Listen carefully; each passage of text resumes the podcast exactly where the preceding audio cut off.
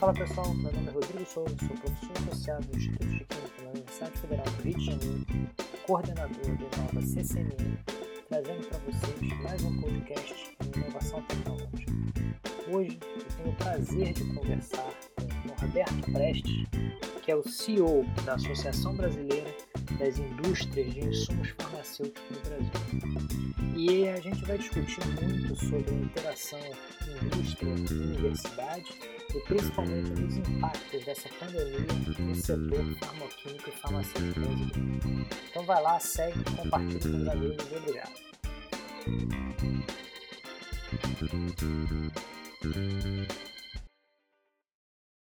Boa tarde, Norberto, tudo bem? Boa tarde, Rodrigo. Tudo bom e você?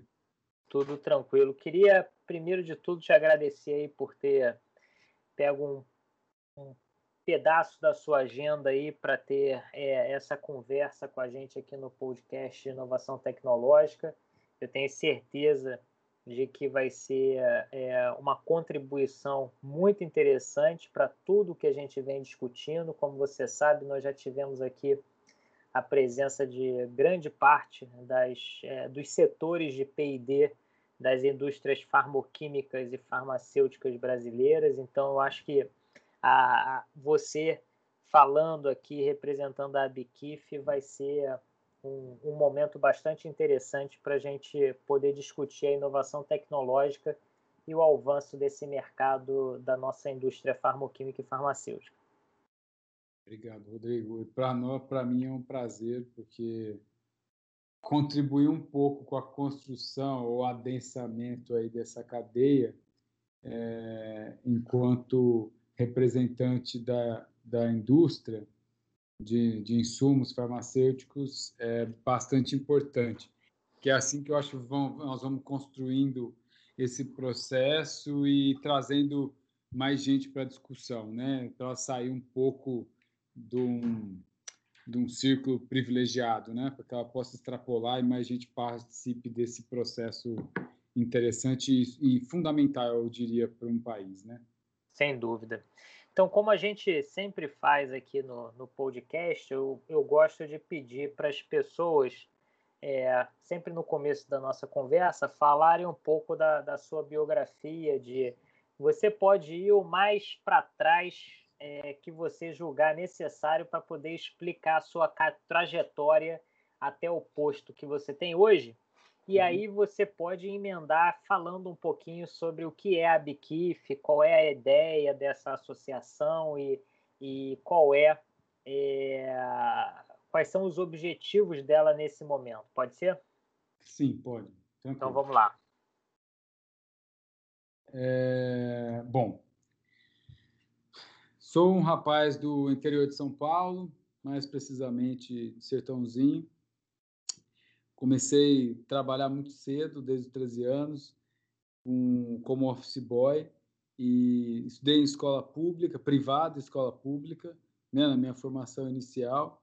É, eu estou destacando esse ponto porque chegou na minha adolescência, a única coisa que eu dava importância era o dinheiro e trabalhar é, para ter o dinheiro para poder comprar alguma coisa. é, nunca disseram para mim que é, conhecimento era algo valioso e, e, necessário. Né? Minha mãe nunca falou isso e nunca me cobrou isso. É, e daí eu fui perceber é, na minha trajetória. Né? Eu Sim. tive a experiência é, nesse momento, foi um momento meu de ruptura, foi esse, né? quando eu terminei o colegial, aí eu estava só trabalhando, na, naquele sonho de adolescente de achar que se eu trabalhasse, eu fosse para os Estados Unidos trabalhar, faria dinheiro e conseguiria construir minha casa, ter meu carro, aquela coisa, aquela fantasia, é, acho que comum, né, até para uma geração.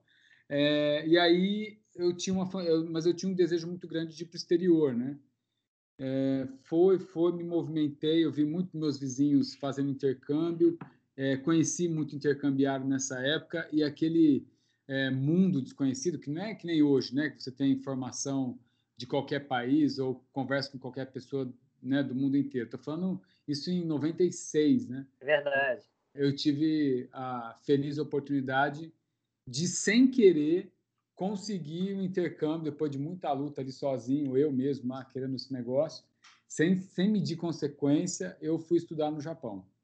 Caramba! E, e no momento que eu resolvi ir para lá como intercambiário, mas eu estava mais na, na pira de, de conhecer outro lugar do que que isso daí vai me agregar, sabe? Uhum. Aí um dia, uma vizinha com um pouco mais de experiência ou inteligência, eu já estava quase desistindo dessa viagem por causa do dinheiro e tal. Ela falou assim para mim, falou, ó, vai porque essa viagem, esse um ano de intercâmbio, vai valer mais do que cinco anos de faculdade. Escuta o que eu estou te falando. Aí, como eu respeitava muito ela, gostava demais dela, resolvi me aventurar e fui para o Japão. Do outro lado do mundo, outra cultura. É, só aí eu já levei, né? Minha experiência já está valendo já. Sim. Eu fui sem saber inglês, é, basicamente eu fiz, sei lá, pouco tempo de inglês. E lá eu tive que aprender inglês, japonês e voltei com um, um certificado da língua ainda. Estudei Caramba. um louco, fiz colegial lá e essa, não querendo me gabar, não estou falando isso, mas essa experiência, essa ruptura de eu sair de uma situação em que eu achava que o trabalho era o fundamental e vi que pela, só pela língua eu conheci um outro universo, parecia que era um universo paralelo que eu não conhecia. Eu falei, gente, eu acho que educação é importante, né? Aí foi onde que onde mudou minha cabeça resolvi estudar, fazer vestibular. Eu tinha passado primeiro numa fundação particular, mas não tinha recurso para ir. Aí eu falei, ah, vou sentar, vou estudar, recuperar tudo que eu não estudei, porque eu não achava que estudar era a coisa mais importante. Tudo que eu não estudei, eu estudei para passar na numa faculdade pública e passei na USP em Ribeirão Preto. Uhum. É, é, e eu acho que o esforço foi tão grande que um, eu lembro que um amigo meu que era os pianos na época, falou: se eu tiver que dar uma dica, investe em conhecer profundamente a faculdade, se dedique a ela, né?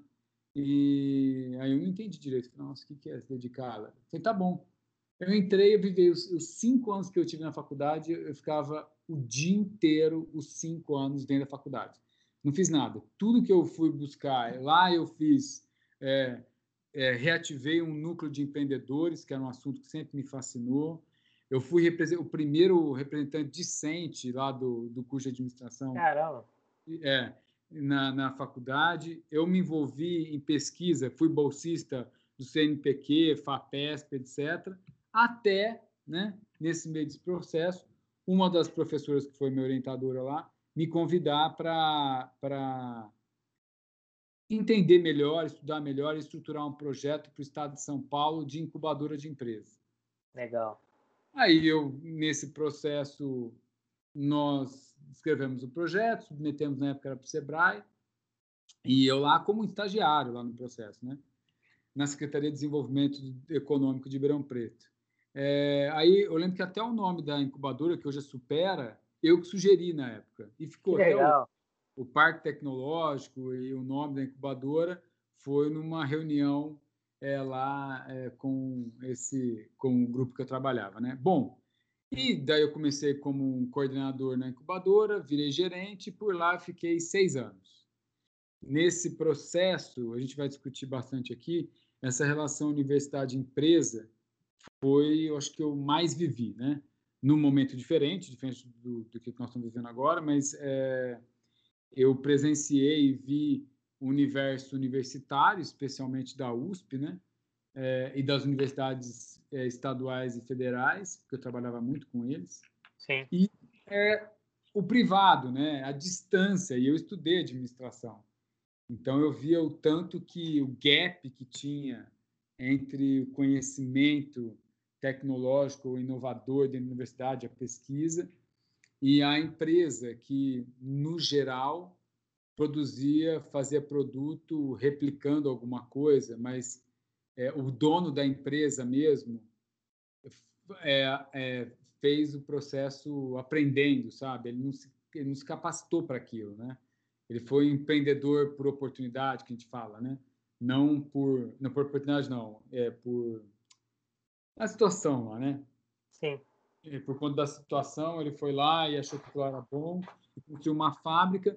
Mas a falta de conhecimento desse cara da empresa impedia de conversar com o cara da universidade. E a arrogância do cara da universidade impedia de conversar com um cara que conhecia menos do que ele.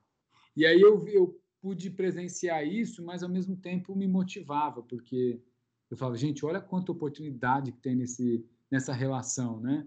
E quanto talento tem dentro da universidade também. Olha quanto mestrando, doutorando, tem gente boa aqui querendo fazer diferença tal. E eu sempre fui de pensar que como a sociedade investiu na minha educação, eu sempre acho que eu tenho que retribuir isso de alguma maneira. E aí esses longos seis anos que eu fiquei lá, né, foi longo para mim, mas foram extremamente é, importantes. Eu trabalhei com FINEP, com essas outras instituições, Ministério, Secretaria do Estado, tal, etc. E a gente pôde trabalhar com esses projetos junto à academia, né? O resultado foi excelente, assim, aprendi demais. Depois entrei como consultoria, trabalhei uns dois anos, fui ministrar, dei aula seis anos, eu tenho fiz mestrado, né? Quando eu estava lá em Ribeirão Preto ainda, aproveitei e fiz mestrado é, em políticas públicas. Aí eu vim para São Paulo, trabalhei como consultoria na área de marketing, uma área que eu gosto. Depois eu comecei a ministrar e me convidaram em 2010 para é, participar de organizar é um, é um projeto da Apex Brasil para estimular as empresas brasileiras, na época eram empresas de biotecnologia, a exportarem, atrair investimento, fazer parceria no exterior. Aí foi outros seis, sete, oito, sete anos, acho que oito anos de experiência com isso. Em 2014, é, eu ainda com a Apex, né? Estou falando foram oito anos de projeto da Apex, mas é desde 2010 até é, recentemente aí. Mas aí depois em 2008, 2014, desculpa, no final do ano a Bikif, o Correia me chamou para trabalhar aqui, para trabalhar nesse projeto da Apex. Aí eu fiquei, eu acho que o resultado foi bom e fui convidado para ser presidente executivo da associação há dois anos, né? E então eu saí é, lá do interior, resumidamente, né? tive a oportunidade de ter uma experiência no exterior que foi crucial e definitiva para eu tomar os rumos que eu tomei posteriormente.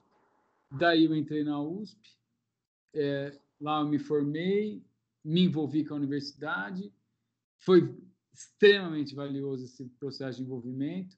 Daí trabalhei como incubadora, um pouco de professor e consultor, e depois aqui na associação e nesse processo de olhar para o mundo, né?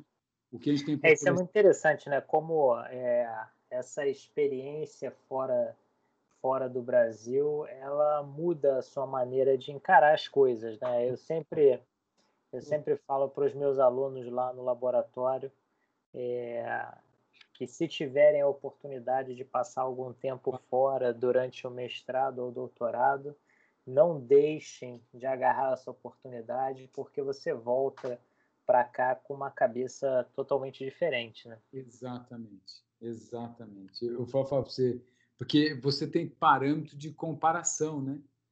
Até então você acha que aqui tudo é melhor, ou que aqui acontece, que etc, ou que, né? Você não tem parâmetro. Agora quando você vai lá e, e vive o cotidiano e vê a diferença daquele cotidiano com relação ao seu, você fala, gente, o Brasil tem muito que avançar. É verdade. A gente a gente tem muita qualidade em vários aspectos. Eu acho que as relações humanas aqui são melhores, né, mais produtivas, mas em termos de comportamento, conhecimento, meu Deus, a gente está na era do dinossauro ainda, né?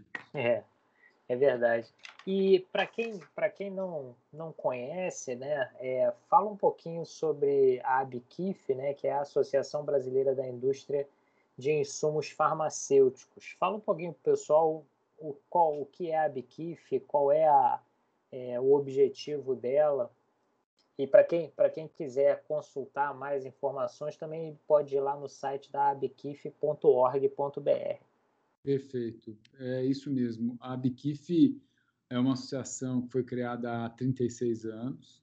Uh, ela, a sede dela foi no Rio de Janeiro por muito tempo há quatro anos foi transferida aqui para São Paulo, até mesmo por conta da concentração né, do número de empresas é, é, aqui está no estado de São Paulo também.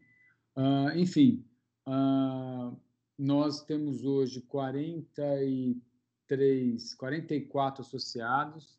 Interessante que no meio dessa crise é, a gente ganhou novos associados, acho também um pouco de reconhecimento do trabalho e, e por conta das oportunidades que estão surgindo nessa área, mas a, a está crescendo mais, mas, e aí nosso tamanho é proporcional à cadeia, né? A cadeia de insumos também ela é Verdade. pequena no Brasil, então é, eu posso te afirmar que estão os principais todos são associados a nós. É uma ou outra empresa que não está e geralmente elas não estão porque elas não vendem comercialmente, né? Elas produzem insumos para eles é, mesmos, assim. Enfim, então nós estamos aí com esse grupo, é, ela é coordenada por um, por um, por um conselho administrativo. Uh, nós temos aqui, acho que, de diferencial, ela é uma associação pequena, mas a, a, a gente tem um trabalho bastante interessante, como eu mencionei anteriormente, com a Apex Brasil, é, que é para estimular a cadeia farmacêutica a fazer negócios no exterior, né? E também tem um outro braço desse projeto que é atrair investimento para o Brasil. E a gente faz esse, nós fazemos esse trabalho há 20 anos, basicamente. A Biquif organiza as feiras internacionais, a gente participa da CPHI, que é a maior feira de, da indústria farmacêutica do mundo, há 20 anos, né? A gente que organiza o pavilhão do Brasil. Então, é, essa, essa relação com o governo, com o setor privado, essa possibilidade de ir lá para fora, etc., também trouxe uma dinâmica um pouco diferente para a Bikif em relação a outras associações. E aí a gente consegue discutir algumas pautas aqui, é, como política de Estado é, para a área, é, como eu mencionei anteriormente, essa questão de atração de investimento, eu presenciei aqui muitas reuniões para, é, como fala, estabelecer parcerias para desenvolvimento de produto. É, a gente consegue também produzir informação e relatórios é, para o setor, que aí no fim é importante para nós também. Então, a Biquif acho que tem essa, essa vocação de estar tá na vanguarda desse processo, apesar da, da, da cadeia né, de insumos farmacêuticos não ser uma cadeia é, tão grande. Ela tem tradição, mas nós não temos em quantidade e número comparado com a farmacêutica o mesmo número, mas eu acho que acho que é por isso mesmo nessa adversidade, né, que a gente consegue produzir bastante é, projeto e serviços aqui de é, é, vanguarda. sim, só para para mencionar um deles, a gente começou a trabalhar com um grupo aqui de cannabis, né? É, ah, legal. Quando o assunto era espinhoso, ninguém queria tratar disso porque estava com medo de ter problemas institucionais, né? A gente não, a gente abraçou a causa e falou, mas a discussão é medicinal, é técnica. Sim, não, claro. Sim, das outras aplicações da cannabis. Então, não queira me estigmatizar por isso, né? A gente também agora está trazendo outras pautas, como a, ela já existia aqui, mas muito, né, não era tão densa assim, mas a de origem vegetal, sabe que isso daí tem Sim. futuro. E a gente está trabalhando com muito afinco também, coisa que a gente está se dando conta do potencial do Brasil e por bobagem a gente não avançou mais nessa pauta, mas são os insumos de origem animal, né? É, que eu diria que o Brasil pode ser o grande player mundial, só não é por alguns motivos, seja por questões regulatórias ou, ou mercadológicas aí, né? Mas a gente ainda tem essa chance. Estamos trabalhando para isso. Eu acho legal. que essas pistas aí são importantes. Essa associação... Ah, legal. É, você você estava comentando, voltando um pouco no começo da sua fala sobre a Bequife, né? Você estava comentando que a Bikif tem 36 anos, é, então ela foi é, fundada, vamos dizer assim, lá no, no meio da década de 80, que eu posso dizer, eu acho que não estou errado nisso, talvez tenha sido a, a, época de ouro da nossa indústria é, de insumos farmacêuticos, de química fina, de uma maneira geral. Sim. E se a gente olhar para aquela época, onde a gente produzia mais ou menos entre 50% a 60% dos nossos insumos farmacêuticos ativos, e agora a gente dá um pulo aí de 1984 para agora, aonde isso está menos de 10%, né? É, o, o que, que qual é a sua impressão a respeito dessa, dessa queda?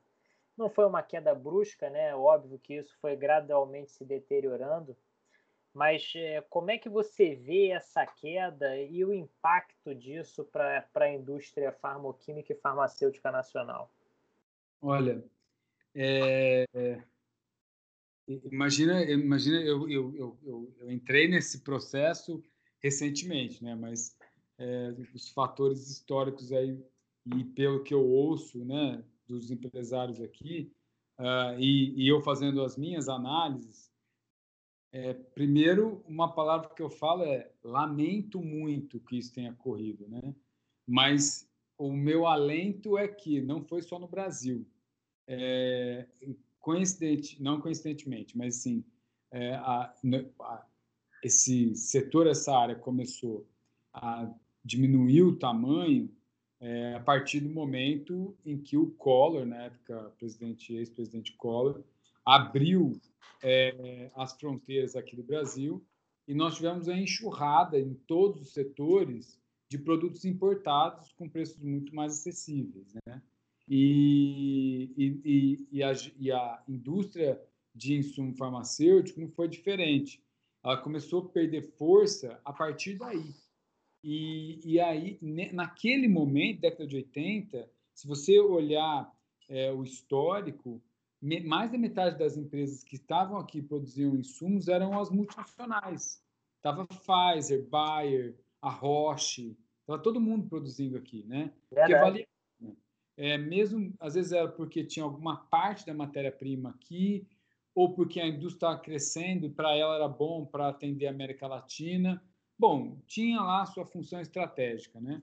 É, e para nós, era para o Brasil, né? Falando em país agora, era importante ter mantido, né? Porque você ganha conhecimento, é, imagina que é mão de obra qualificada contratada para essas empresas e tudo mais. Aí, quando houve essa abertura, o governo não foi capaz, naquele momento, de monitorar ou, é, em alguns setores estratégicos, o governo poderia ter segurado essa, essa liberação, entendeu? Se ele tivesse feito essa liberação gradualmente, ou de uma outra maneira que garantisse ou permanecesse parte dessas empresas aqui, ou a produção aqui, estaria perfeito até hoje. Exatamente. Acontece que a, a abertura foi tão brusca que a indústria é, farmacêutica, que estava começando a crescer muito, né, que daí veio a discussão de genérico posteriormente e tal, é, olha, olha a onda que nós perdemos, Rodrigo. Se nós tivéssemos mantido cinco anos a mais fechado isso e iniciado o processo de genéricos, que foi mais ou menos na década, da, na década de 90 também, a gente ia crescer junto.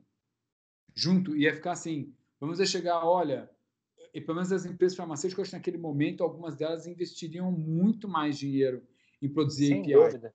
Sem dúvida. Porque, porque eles tinham a garantia do mercado, né? Eles Ex sabiam que o mercado de genéricos ia dar dinheiro para eles. E até eles descobrirem, ou até eles chegar no momento em que perceber em 2000, sei lá, que tinha o mesmo API na China, mais barato, ele fala assim: ah, vamos fazer uma parceria, vamos trazer aqui, não, vamos continuar produzindo. Sei lá, eu acho que ele, ele buscaria outras alternativas, porque como é que ele ia fechar a, a porta daquela fábrica que ficou 20, 30 anos operando, né? Aí, não, não, sem dúvida, sem dúvida entendeu? A gente perdeu, a gente perdeu a oportunidade, o governo não teve a capacidade de fazer essa abertura de maneira gradativa ou não abrir para alguns setores estratégicos, como o nosso. Bom, e aí o que aconteceu? Abriu, pronto, Inês é morta, o negócio, o estrago foi feito. E que as empresas, a indústria farmacêutica, uh, não tem como você nem apontar para ela e falar assim, você foi muito ignorante. Não, naquele momento, se tratando de genérico, que era a estratégia daquele momento, o que, que prevalece no, no, no, no, genérico? Preço. Eu preciso. Não, a tem jeito. É a conta. É a conta, exatamente. Ela tem que fechar. Está fechando, produzindo aqui? Não. A China tem o mesmo produto por um terço. Vamos comprar lá. Fecha aqui e vamos lá. E você imagina, 20 anos fazendo isso. Sim. E foi aniquilando, asfixiando quem ficou no mercado, que você conta em um dedo, em um braço. Entendeu? As empresas. E, e, essas que ficaram acabaram ficando, é, acabaram sucateando até, porque como é que ela vai investir? Ela não tá, API não é um, um mercado, uma fábrica, indústria que dá fortunas de dinheiro como a, a farmacêutica. Não tem tanta margem assim o produto, né? Então, como é que essa empresa ia se, é, é, como fala, se modernizar como a indústria é farmacêutica fez? Então, assim, a gente perdeu um pouco essa, essa, essa oportunidade, mas eu também diria, Rodrigo, que em parte eu acho que as farmacêuticas tiveram culpa nesse processo, né? Ou falta de visão, sabe? Alguma coisa assim, uma falta de discussão disso. É, que a gente poderia ter parado, discutido com, com mais calma com o governo para ver se perpetuava isso ou a gente poderia mudar alguma coisa. Mas eu acho que a gente abandonou e assim foi, sabe? Quando você. É, ah, sim, não, sem dúvida. É, eu acho que tem uma, uma questão, um adicional aí para que contextualiza um pouco do momento que a gente vive, é que apesar é, desse movimento do, do medicamento genérico ter sido fantástico e ter proporcionado é, para muitas pessoas o, o acesso aos medicamentos, ao mesmo tempo, ele é, fez com que a indústria nacional, de uma certa maneira, ficasse muito é, focada nos medicamentos que já eram consolidados na literatura é, internacional e a procura por medicamentos de ponta ou que estavam no seu auge é, da comercialização ele caiu bastante. Né? Hoje a gente tem um mercado de genérico muito forte no Brasil, sem dúvida uhum. nenhuma. Só que na hora que você olha para aqueles, para os medicamentos que lá fora estão fazendo sucesso, é, uhum. você não encontra eles no mercado brasileiro com tanta abundância quanto os medicamentos genéricos, de uma maneira geral, ou aqueles medicamentos que já estão consolidados há, há vários anos. E, e, e, isso, antes que alguém pense que isso é uma questão é, de proteção patentária, não, não é, porque é, parcerias existem entre todas essas empresas e isso poderia ter sido absorvido pelo sistema brasileiro. Você não acha? Olha a Índia, olha a capacidade da Índia de produção. Sim. Não tem uma relação direta com patente. Eles foram lá, hoje eles têm uma capacidade de produção e fazem medicamentos que nós não fazemos ainda. Então, mas assim, eu voltaria, eu, eu agora eu, tra, eu acho que eu, eu vou trazer um pouco da minha experiência quando eu ministrava. A gente falava muito de empreendedorismo. Para mim, isso é uma fotografia do nosso traço cultural nesse processo. Por quê? Sem dúvida, eu concordo plenamente com você. Quem são os donos das farmacêuticas? São pessoas. Sim. Não é? Não são grandes grupos e, e, se você olhar, são 20, 25 anos aí a indústria farmacêutica, ou mais até, né? Se pensar a origem de algumas aí, dá até mais, é, foram é, estruturadas e desenvolvidas por empreendedores, pessoas. Tá lá, você sabe exatamente quem são as pessoas. E até hoje elas não saíram de lá. Então, criaram, tem um CEO tal que toma conta, mas elas estão lá interferindo nesse processo. E são elas que, nesse período todo, que tomaram decisões. Ela contratou um diretor é, de inovação que, na minha opinião, ele trabalhava de uma maneira muito limitada. O mesmo um diretor de novos negócios. Ele tem que seguir a direção do dono. E o dono, não estou aqui, é uma crítica, tá? É assim, cultural, tô falando. É, é, é, esse dono da farmacêutica, é o dono da loja de imóvel, é o dono da loja de equipamento médico hospitalar, todos esses daí. Todos esses. Eu não estou me referindo só à farmacêutica.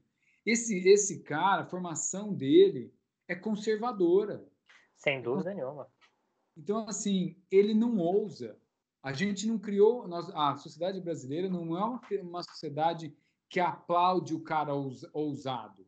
Ela aplaude e, e ela, e ela, é, é, ela, ela, ela, de certa maneira, ela é conservadora. Eu quero manter os princípios. Eu quero manter esse. É, funcionando, tá, o time está ganhando no mexe, aquelas coisas? O time está ganhando, mexe sim.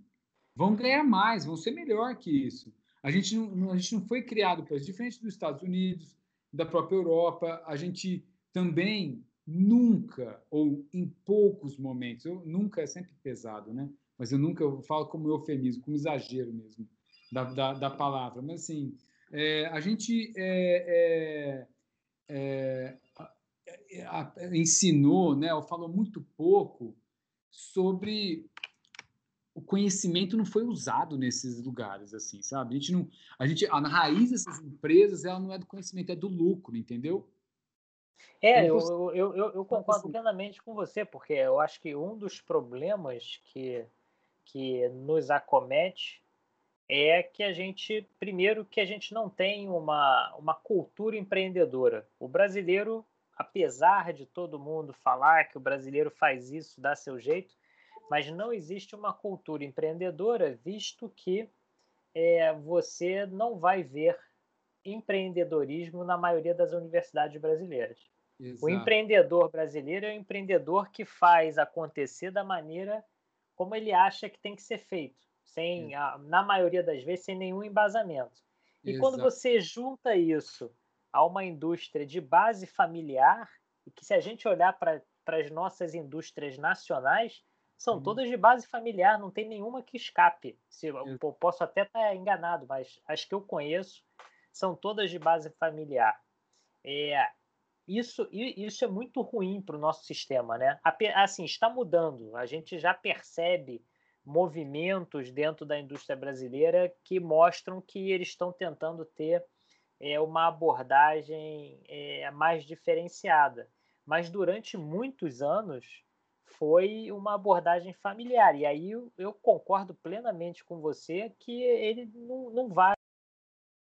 Você junta uma abordagem familiar com uma falta de empreendedorismo e você não vai fazer nada que seja muito fora é, da, da, curva, né? Vamos dizer é, assim. Porque assim, eu, eu, sempre, eu sempre falo, lembro que a, quando você vai buscar a etimologia da palavra, né, a origem dela e tudo mais, empreendedorismo de longe, de longe, os dados que nós temos no Brasil quando fala de empreendedorismo são reais. Porque se você for lá buscar e resgatar o que é empreendedor, empreendedor ele é disruptivo. Empreendedor é igual agente de mudança. Então, você só classifica quando o cara, que nem, vamos lá, de novo, o clássico Steve Jobs lá, ele era um, um celular que era quase analógico, ele fez um touch ele mudou o mercado mundial, ele ousou. Sim. Então, isso provocou uma ruptura no mundo inteiro de telefonia celular, de computador, etc. Então, assim, ele criou o smartphone. Então, é, isso, aí o cara empreendeu nesse processo. Isso é empreender.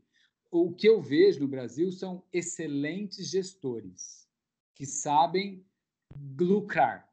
Agora, não sabem ousar, entendeu? E aí, o ousar que a gente está vendo agora, como você disse, algumas empresas estão, estão fazendo, é, ousando tudo mais, eu vejo que é por uma necessidade de sobrevivência. Porque quando a gente fala daquele negócio do. Tem na, na literatura fala da maré azul né, e a vermelha, as, as empresas estão operando na, na, azul, na, desculpa, na vermelha. Elas competem por uma margem muito pequena de lucro, estão sofrendo. Agora, Sim. as empresas que estão aí fora, especialmente as multinacionais ou mesmo startups que você conhece aí nessa área, elas estão criando produtos que elas vão por 10 anos faturar alguns bilhões e vão navegar sozinhas, porque elas patentearam aquilo ao mundo inteiro. E aí elas conseguem dar saltos exponenciais no tamanho dela, na proposta dela, etc., que as nossas não conseguem. Por quê? Essa ousadia está longe de acontecer, mas é, é, eu, eu, eu, eu, de novo, estou fazendo uma análise crítica quando eu olho o perfil de quem está por trás, entende? É, e agora, longe, aqui a pessoa pode falar assim, ah, mas olha só, você está aí como presidente de uma associação e o outro está bilionário. Então, claro, oh, parabéns a ele. A análise que eu estou fazendo é, não é, não estou desmerecendo o que ele fez tudo aquilo. Que espetáculo que ele fez. Acontece que, culturalmente falando, a gente não progrediu. Por conta da, não, desculpa, por conta da cultura, né? A gente acabou Sim. não progredindo, a gente não ousou nesse meio desse processo. A gente sempre espera que o outro teste para eu fazer. Então, é, o, que eu, o, que eu, costumo dizer é que você, você, as pessoas dizem, pô, mas a indústria farmacêutica brasileira está fazendo muito dinheiro. Eu falo, sim, está fazendo. E se tivesse ousado, estaria fazendo três vezes mais. Exato. A gente é essa referência mundial na América Latina desse negócio. E assim, é, e aí eu sempre ouço, se a gente quiser entrar agora até nesse tema que ele é, ele é interessante, eu ouvi muito e continuo ouvindo, viu, Rodrigo? Que essas empresas, quando eu falo assim, mas gente, vocês já fizeram programa dentro da universidade para buscar projeto, tem tanta gente desenvolvendo tanta coisa interessante. Aí quando eu ouço do setor privado, ah, quando você vai lá o dossiê, ou então é uma tese de mestrado ou de doutorado, as informações são desencontradas, a, a, a, a rastreabilidade da informação é duvidosa, o tanto que a universidade exige de, de parte da patente é, é, é absurdo, negociar com o professor é uma coisa quase é, impossível, e etc. Aí eu falo, gente, ó, outro abismo né, que foi criado. Né? É, sim. Aí, sim, sim. A, aí é, os dois são guilty, os dois são culpados na história. É, sem dúvida nenhuma. Sem dúvida a universidade, porque se fechou no feudo, e eu, eu vivi, eu, eu falo de carteirinha, e foi na USP que eu vivi esse negócio. Então, assim, muito confortável ser professor titular e ficar naquela cadeira, cuspindo palavras, escrevendo artigos, é, e protegido por um cercado, literalmente, do campus, e ali ninguém te afeta, porque eu tenho esse título. Era quase um ser inacessível. E assim ele gostava de ser, porque ninguém questiona o meu conhecimento. É, Quando ele põe à prova o conhecimento para o setor privado, o setor privado aponta e fala assim: opa, mas doutor, eu sei que o senhor estuda aí e tal, mas na prática, ó, esse negócio, essa mistura, essa solução aqui não funciona. Não, mas funciona, porque eu fiz aqui um laboratório, mas doutor, com a temperatura e pressão de não sei o que lá, então, aí começam as desavenças. Por quê? O professor não quer ser questionado. E ele também, eu vejo isso, eu achava que era triste até, a incapacidade, incapacidade deles se relacionarem com o professor vizinho, que tinha um conhecimento é. diferente. É incapacidade, essa não articulação, inclusive entre eles, enfraqueceu a universidade. Porque se hoje tivessem N grupos interdisciplinares, a gente poderia estar provendo tanta, tanta solução para tanto problema nessa sociedade brasileira que seriam inacreditáveis. Estou falando assim, desde colocar o sociólogo, com o químico, com o biólogo, não sei o quê, para resolver uma questão de, de como fala? É, de sanitária, sei lá o quê, sabe? Então, assim, a gente não, a gente estimulou muito pouco, pelo menos até onde eu saí da universidade que eu vejo hoje, a gente fez muito pouco. Quando você compara lá fora, é pré-requisito participar de ou estar em centro de pesquisa, você ter capacidade de, de compartilhar conhecimento. Sem dúvida.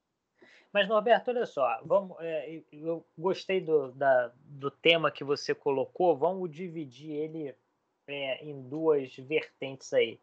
A primeira coisa é que eu acho que você não acha que é, grande parte desse problema é, da interlocução entre universidade e indústria é, é mais um problema de gestão do que um problema de dificuldade de comunicação. Por que, que eu estou dizendo isso?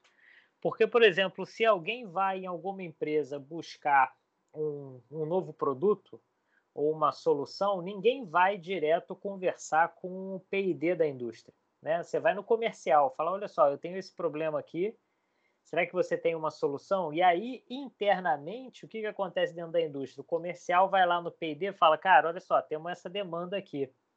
Como é que a gente resolve isso? Será que dá para a gente resolver? Como é que é o seu produto? Como é que a gente faz?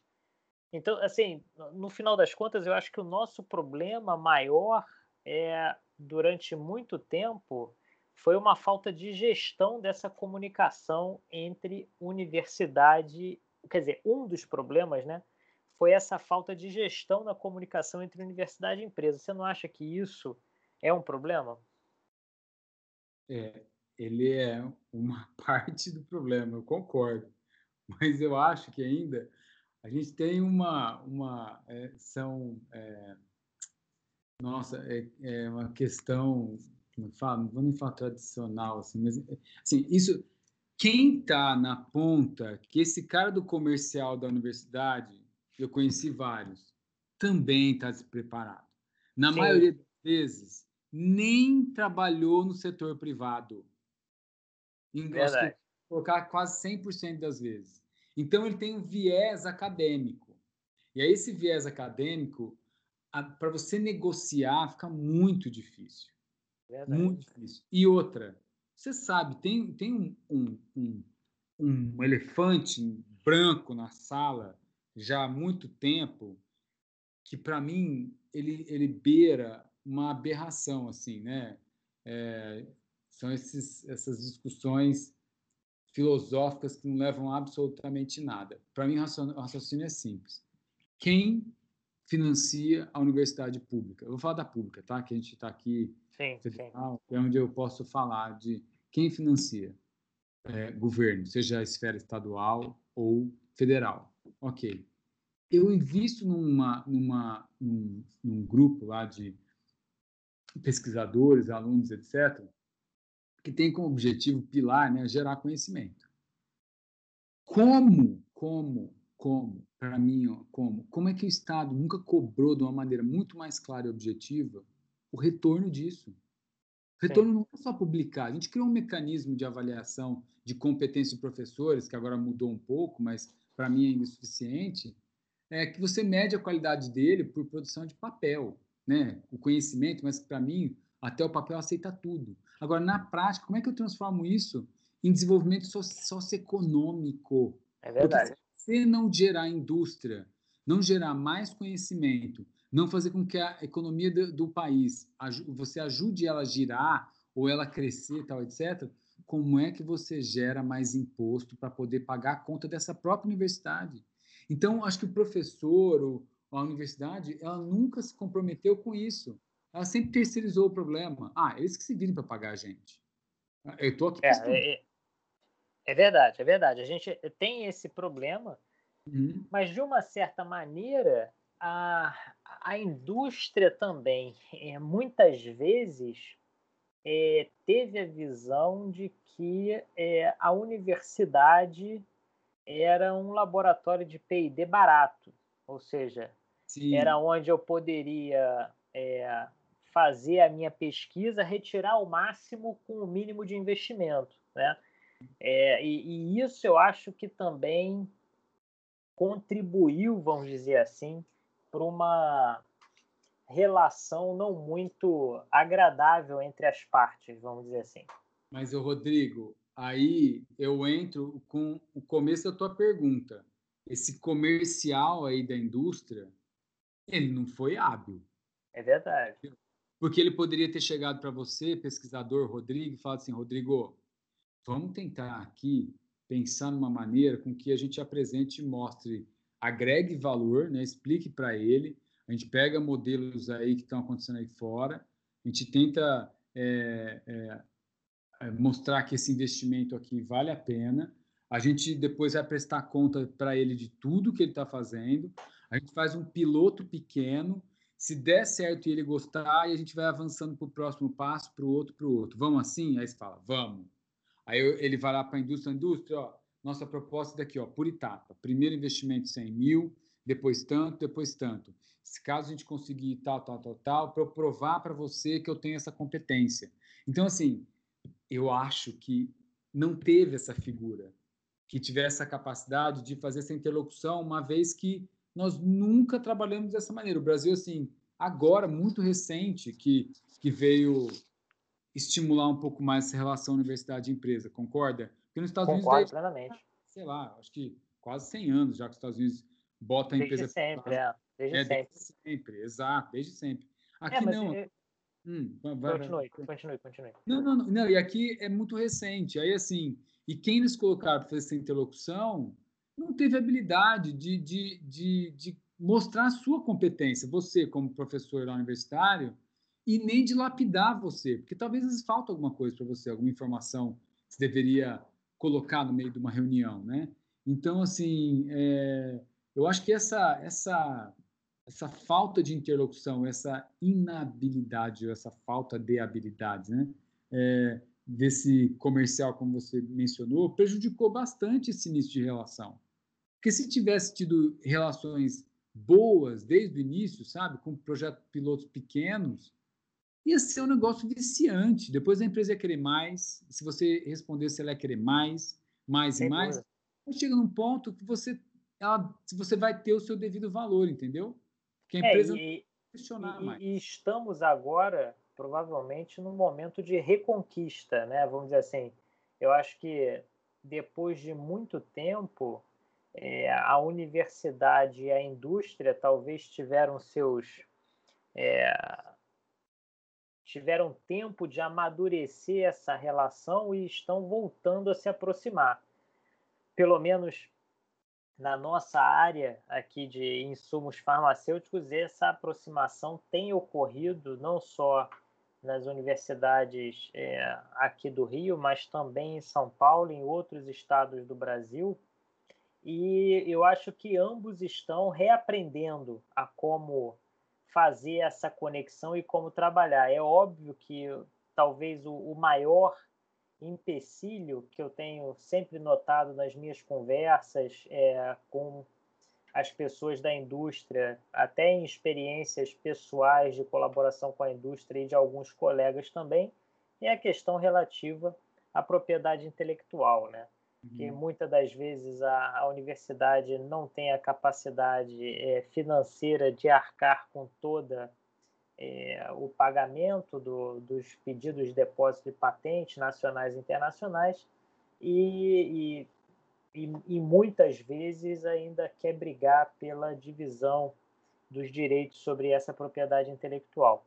Mas uhum. isso também já tem mudado, né? E, e você acha que hoje a gente tem um cenário é, mais positivo para essa colaboração entre indústria e universidade? Eu acho que tem, mas eu só queria fazer um comentário antes na sua fala. Eu acho é, interessante isso. Mais uma vez, né, como é que o Brasil ele a gente é reativo, né, a uma situação, né? A gente reagiu, estamos, estamos, ah, se fosse, ah, teve um aumento na busca, né, das empresas, né, pelo nosso conhecimento, tal, etc nós reagimos à pandemia. Então, Exatamente.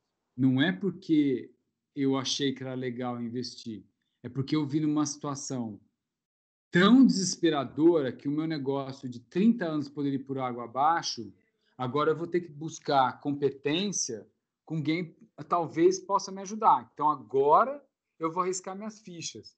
Mas é numa situação de estresse, é numa situação, é, como fala? É, bem pontual, assim, né? Bem, é, eu, não, eu, não, eu não planejei muito. Eu estou sendo obrigado quase a fazer. Agora, o que, que eu vejo positivo nesse processo? Vamos partir do princípio que tá bom, eu entendi, o povo está vindo atrás de, o pessoal está vindo atrás de mim por necessidade. Vamos aproveitar esse momento? Claro. Para mudar, então, essa relação universidade empresa, por exemplo, vamos, vamos tentar construir um, uma, uma conexão duradoura que não seja só para a pandemia e que eles gostem tanto que eles passem a achar que isso é o principal do negócio deles e não um acessório no negócio deles. Vamos, como é que eu faço para ele pegar gosto no conhecimento, né? E, e assim, e você, aí, esse daí é um ponto. Agora, você falou do negócio da, da patente, eu também acho importante observar o pesquisador. E eu, eu penso assim, né? Se eu tivesse na universidade, tivesse uma cadeira de titular, eu tenho lá meu salário, eu sei que não, não é lá fortuna, mas eu estou lá, eu dou aula, meu propósito é dar aula, tenho um grupo de pesquisa, porque isso melhora o meu conhecimento, me, me projeta, tal, etc. Agora, quando tenho essa oportunidade de trabalhar com uma empresa, eu eu, acho que a oportunidade é muito mais para você se estruturar na, na, universidade, melhoria do seu laboratório, de, de, de recursos para pagar mais bolsista, de ter gente ali descobrindo coisas. Se chegar num, num negócio bom, numa patente, não estou falando que tem que ceder tudo, mas acho que a, tem que ser muito mais flexível nesse processo, porque se a empresa está colocando o mesmo recurso e, e, ela que está alavancando a pesquisa para você na universidade e trazendo conhecimento que você não teria, poxa, e o teu papel não é vender e lucrar, entende? Eu não estou falando que, não estou desmerecendo que o conhecimento foi teu. É uma, é uma, é uma discussão até um pouco filosófica, mas eu, eu acho assim, o propósito da empresa, desde o início, você sabe que é lucrar. E a patente Sim. é uma forma de lucro para ela. Então, assim, se você não ceder nesse processo para ganhar em outra frente, essa relação nunca vai para frente. É mas, é, mas eu acho que hoje, pelo menos das experiências que, que eu tenho vivido e tenho escutado, né, os núcleos de inovação tecnológica das universidades, eles estão muito mais sensíveis a essa causa e muito mais maleáveis na discussão sobre a propriedade intelectual do que alguns anos atrás. Então, assim, eu já, eu, eu já consigo ver é, um, um, oportunidades muito mais amplas do que eu via alguns anos atrás. Entendi. É... Não, eu também eu tô, tô falando que não está avançando, sabe? Eu não, sim, assim... não, entendi. Eu só tô, só tô reiterando que, que isso é uma, uma coisa que está mudando. É óbvio que a gente ainda tem que melhorar, a gente tem que ser mais ágil na celebração de contratos para que a gente possa é, fazer essa, essa roda girar de uma maneira mais eficiente. Mas é, é, eu acho que a, a mentalidade dentro da universidade tem mudado. Não é fácil, não é fácil mudar essa mentalidade dentro da universidade, mas tem mudado. E isso tem facilitado muito essa interação com a indústria. É, e eu acho, eu acho também que essa mudança na universidade ela está por conta de uma nova geração que está lá, né? Que é você, por exemplo. Você sim, tem que pensar na sua carreira acadêmica, como é que você perpetua ela ou fica lá? Você tem que Verdade. criar um ambiente favorável, inclusive, para você defender a importância da universidade. Então, assim, você precisa se antenar e se conectar com o mundo, né, o que está acontecendo, para você ser sempre uma referência, né? É, a universidade sempre procurada para ou para solucionar um problema, ou para trazer uma resposta para alguma coisa, ou para ser um, um, ambiente de discussão para é, é, inovar ou para buscar novas oportunidades, etc. É, e eu agora, já que a gente está indo um pouco para a universidade também, é, eu diria que uh, um outro ponto que está favorecendo e ampliando mais essa relação, Rodrigo, além da crise que a gente está vendo, vivendo, agora está falando do setor farmacêutico, né? Como todos os outros, eu acho. Sim, sim, mas, claro. É, mas vamos um farmacêutico, está falando com ele, lida com ele diariamente, mas é, a pandemia afetou, ok. Então, os empresários estão se reestruturando, se reorganizando, pensando o que eu vou fazer agora. Ele recorre aos especialistas, geralmente também na universidade. E na universidade, nesses últimos anos, eu posso estar enganado, você está dentro da universidade, você pode dizer se eu estou certo ou não, mas a impressão que eu tenho é que a universidade já teve um momento, já foi mais forte em termos de recurso, enfim, é, é, é, já vivemos teve... dias melhores. Já vivemos dias melhores. E aí eu diria até mais, Rodrigo. Não sei se eu estou viajando no, no meu, no meu raciocínio. Até a qualidade dos alunos. Não estou falando que a nossa geração era melhor, mas eu acho que a gente também teve um processo, uma transformação né, de, de, geração. Eu acho que até eles estão bem, são é, os novos alunos aí estão vindo super conectados tal eu acho que a gente não conseguiu nem ainda absorver essas mudanças é, sociais, tecnológicas, de conhecimento. Então, assim, eu também vejo que a universidade está precisando, ou vai passar, ou está passando, né, já está há uns 10 anos, acho que já vivendo isso, essa transformação, né, de se readaptar a essa nova realidade. E agora, com essa crise de pandemia, indo voltando, desculpa, voltando para o nosso nicho aqui, Uhum. É, eu, eu, se eu tivesse na universidade, acho que eu pensaria assim, falei, gente, agora está na hora de eu mostrar a minha utilidade para a empresa e para o mundo, sabe? Então, assim, como é que eu me organizo aqui internamente na universidade para a gente provar que somos essenciais também? Que o Não, sem dúvida. Além desse conhecimento formal que eu tenho para oferecer, a universidade e esses alunos que estão aqui pós-graduando são capazes de muito mais, né? Porque é.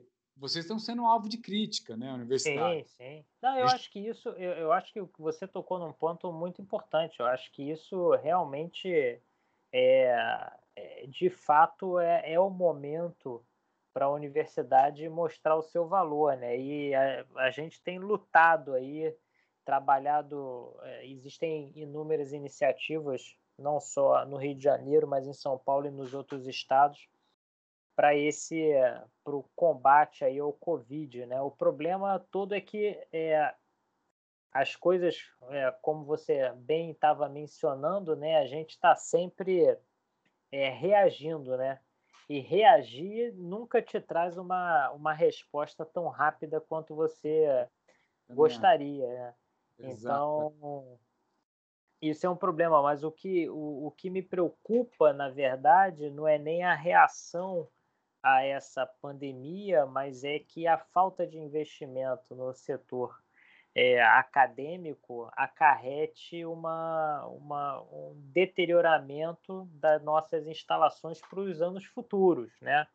Então, se a gente precisar reagir daqui a cinco anos, se nós continuarmos com essa política de investimento, vai ser bastante complicado a gente reagir a alguma coisa. Mas eu acho que no, no, isso vai ter que mudar, não, não, tem muito, não tem muito jeito. E uma maneira da gente mudar é mostrar realmente a importância da universidade e principalmente da interação indústria-universidade para é, amenizar o impacto de eventos como esse da pandemia, por exemplo. Não, e é, e nesse momento de reconstrução, né, é, é, a universidade tem que estar muito ativa, né? Ela, inclusive, eu acho, venda, porque talvez o veículo de comunicação, o que eu estou lendo hoje, mas assim, eu vejo muito pouco essa discussão, sabe? A, a universidade, o Rodrigo, pode ser uma, uma, uma impressão só, tá? Sim. Mas assim, é, parece que ao invés de falar, opa, não, não é isso. É, a sensação que eu tenho às vezes é que ela retraiu um pouco, sabe? E, e, e, seria um momento agora de falar, não, se expor muito mais e falar que não, que não é isso e a gente, nós vamos mostrar para que, que nós viemos, né? E, é, não, mas eu, eu até acho que está tendo isso, Norberto. Eu só acho tá. que a, a repercussão é, aí, de novo, né, a, a, nós não temos, é, vamos dizer assim, o marketing da universidade é ruim, né? É Você ruim. sabe muito bem disso. Então, é, eu acho que a, repercuss, a repercussão das coisas que nós fazemos, né?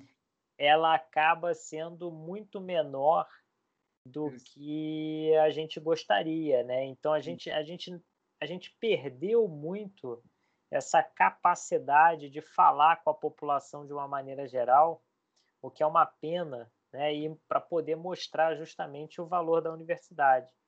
Mas eu acho que assim a pandemia tem ajudado a gente a retomar isso, né, a tentar mostrar com mais eficiência aquilo que é feito.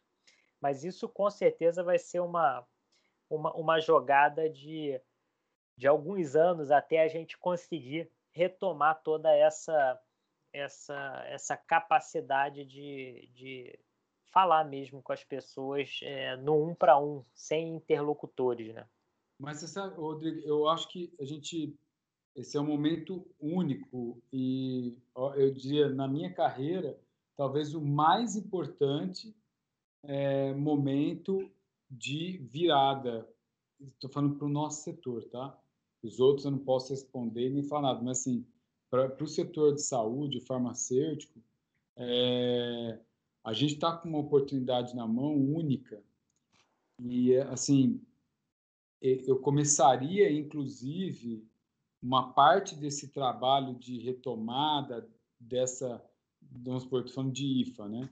Da ah. cadeia IFA, ou mesmo das possibilidades de inovação dentro da indústria farmacêutica, é, da gente capacitar é, esse mestrando, esse doutorando, esse aluno, seja lá quem for, é, para trazer para essa realidade que está acontecendo agora. Isso tinha que ser imediatamente, entende?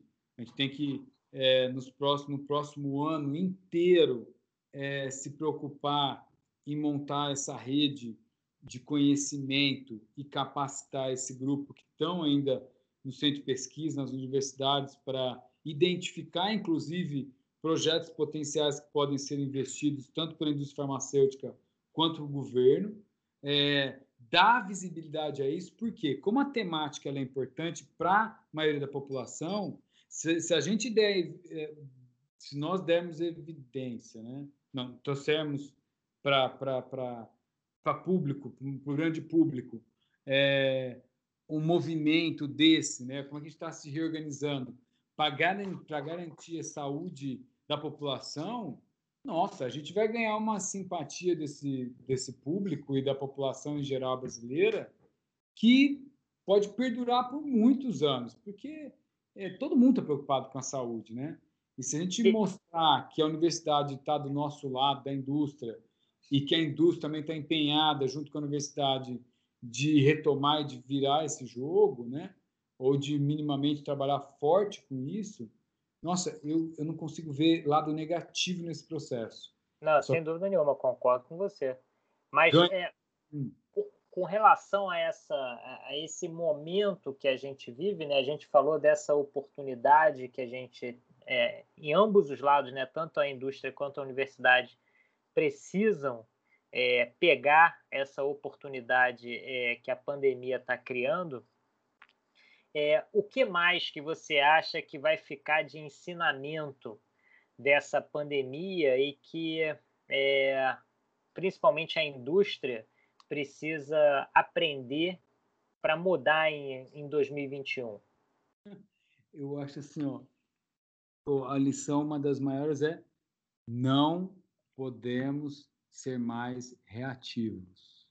Não Sim. dá para reagir nessas situações ou a gente minimamente nós temos que definir quais são as frentes nós teremos vanguarda. Não dá para viver mais, é, é, como fala, seguindo tendências. A gente tem que fazer alguma tendência, entendeu? A gente tem que ser é, é, é, é referência em alguns temas, mas referência assim é eles que sabem fazer, são os melhores ou eles são muito bem preparados para responder essa pergunta. Porque se a gente não for referência de nada ou de pouquíssima coisa, ou não tiver relevância para esse mundo aí afora, é, é, fica difícil você construir alguma coisa. Então, assim, é, a inovação, esse olhar para a inovação, agora tem que dar ter outra dimensão, entendeu? Eu, eu, eu, vejo isso, assim, a gente tem que deixar de ser reativo e, e, e buscar definir melhor quais são essas referências que a gente vai ser, porque é, senão a gente fica sem foco ou sem rumo, sabe, Rodrigo? Eu sinto, parece que a gente está à deriva. Sim, sem dúvida. Mas, mas como é que a gente faz para ensinar uma indústria que não tem a inovação no seu DNA de que ele precisa inovar? E, bom, a, a gente sabe como fazer isso, né? Mas como é que a gente faz para isso ser um processo rápido?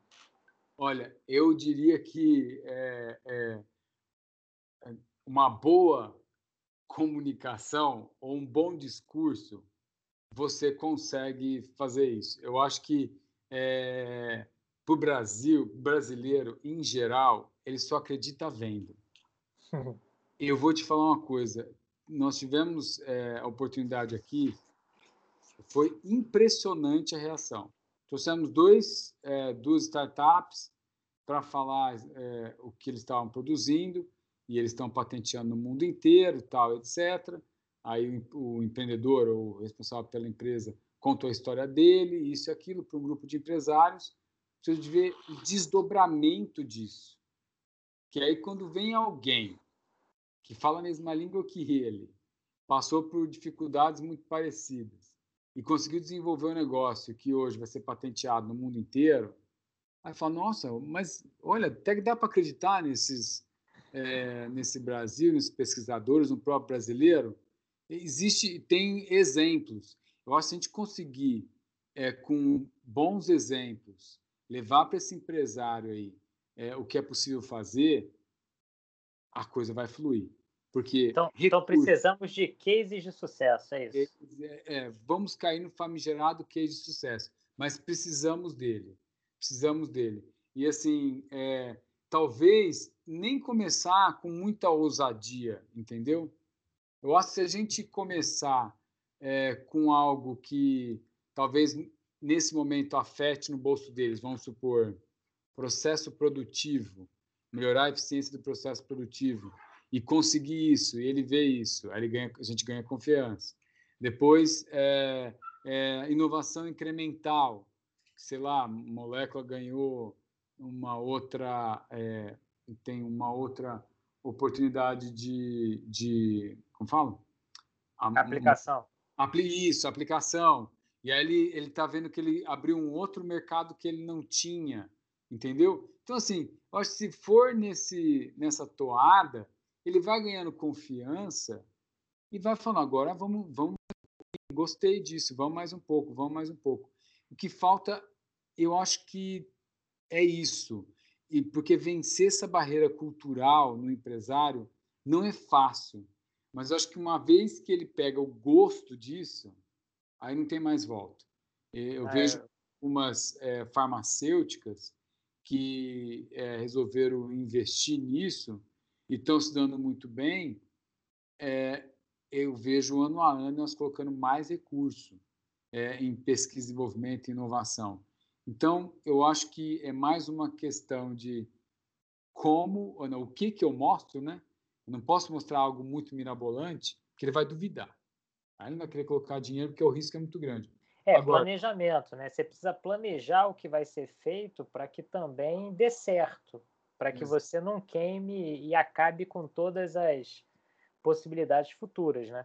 Exato, exato. Porque imagina se você vai usar muito, aí como você falou, não teve planejamento, deu errado, ele vai ficar com estigma que trabalhar com pesquisador, tudo não tem, não planejou, perdi um dinheiro, não vou mais mexer com isso, vou fazer meu feijão com arroz. Ele volta para estacar zero.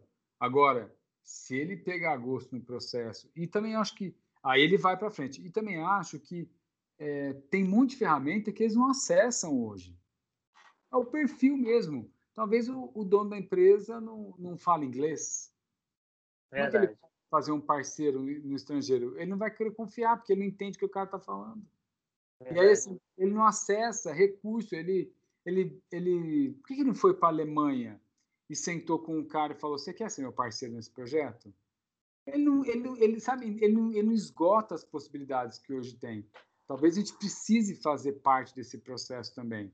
E depois, quem sabe, ele contrate alguém que faça isso para ele. E aí a empresa vai crescendo, desenvolvendo essas áreas. Então, assim, é, é um trabalho. Tem hora que, honestamente, você pensa assim, você fala, dá um pouco de preguiça, entendeu? Porque, imagina, é, você entende? Você está tendo que desenhar todo. Olha isso, eu tenho que ensinar a pessoa de que isso é bom. Já está claro que isso é bom, né, meu Deus? Quem que mais que eu preciso provar de falar que inovação? Quem é que tem mais valor na bolsa? Quais são as empresas mais valiosas do mundo? É óbvio. Mas não, eu, acho que, eu acho que eles não tiveram essa oportunidade de ter um gosto bom, um gostinho bom, entendeu? De, olha, deu certo, vou investir de novo. Deu é, certo. É, é a questão do conforto, né? É. Você está confortável onde você está, normalmente isso torna as mudanças um pouco mais difíceis, né? Aí até vira uma pandemia, né, Rodrigo? É, vira... exato, exato. Até você, até você perder o sofá, né? E falar, e agora? Exato. A empresa não, não, não criou, não tem uma cultura de, de gestão de mudança, de não é flexível, é, não, não enxerga o futuro, ela está tão focada naquele é, momento, né? no ganhar, no pagar, no receber, que ela não planeja que, que vai ser de mim daqui 10 anos, né? E, é. e aí ela vai só matando um, um leão por dia. Enfim. É. Norberto, queria te agradecer imensamente pela, pelo tempo aí para a gente trocar essa ideia a respeito do, do setor farmoquímico farmacêutico, dessas interações universidade-empresa. Foi, foi muito legal, muito obrigado mesmo. E uh, agradeço aí a você pela, pela oportunidade. Eu que agradeço, Rodrigo, e, e parabéns pelo trabalho, né? Eu não, eu não acredito até hoje, quando nessa discussão nossa, a gente acabou filosofando mais nas relações tal do que nas oportunidades propriamente dita. A gente está construindo algumas ferramentas e, e alguns trabalhos aqui. Eu acho, espero que em breve você possa fazer outro podcast para contar uma novidade de algum case de sucesso. Espero, é, cara, espero. Quero, quero ter esse prazer. Então, eu, conte comigo para tê-lo, entendeu? Com certeza. É, mas eu que agradeço, viu? E seguimos à disposição. Parabéns pelo, pelo trabalho. Valeu.